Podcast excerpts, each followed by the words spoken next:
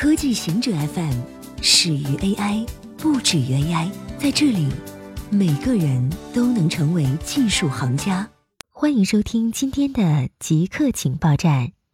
浅色皮肤在欧洲和东亚独立演化。根据发表在《自然通信》期刊上的一篇论文，科学家对拉美人的全基因组关联分析发现，欧洲和亚洲的浅肤色是独立趋同演化的结果。这项研究分析了六千多名拉美人的色素沉着情况。这些拉美人有美洲原居民、欧洲和非洲血统，其中美洲原居民是大约两万年前从东亚迁移到美洲的。研究表明，浅色皮肤在欧洲和东亚独立演化。中国居民平均每天上网两小时四十二分钟。国家统计局发布了二零一八年全国时间利用调查公报，称居民的平均上网时间两小时四十二分钟。研究的样本数据只有两万零二百二十六户，四万八千五百八十人，是否具有普遍性存疑？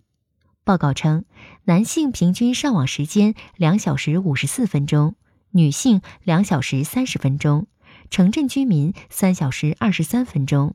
农村居民一小时三十八分钟，上网设备主要是移动设备，如手机和平板。报告还声称，居民健身锻炼的平均时间为三十一分钟，其中城镇居民四十一分钟，农村居民十六分钟。居民看电视的平均时间为一小时四十分钟，其中男性一小时四十四分钟，女性一小时三十七分钟。城镇居民一小时三十八分钟，农村居民一小时四十四分钟。华为称，资助大学不是为了获得专利。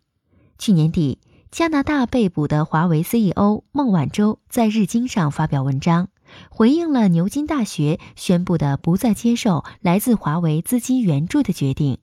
孟晚舟称。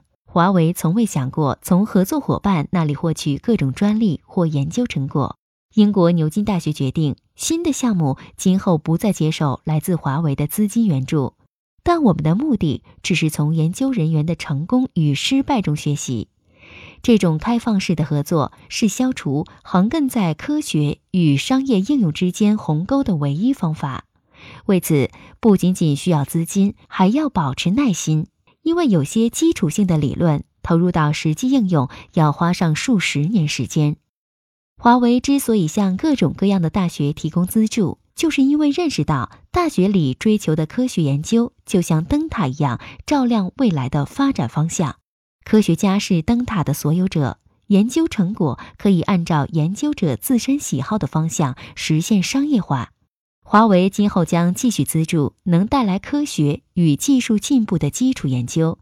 这样的合作活动不仅仅有助于华为的业务活动，还将给社会和整个产业做出贡献。绍兴用 AI 监控厨房，浙江绍兴用 AI 监控厨房，识别出违规行为后，就向管理人员发出警告。技术提供方杭州佑全科技发展有限公司总经理聂立功表示。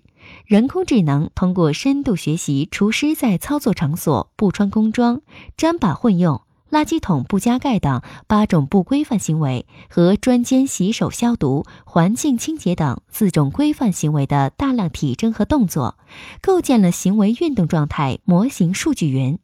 在接入该智能系统的首家餐饮单位——绍兴市咸亨酒店厨房区。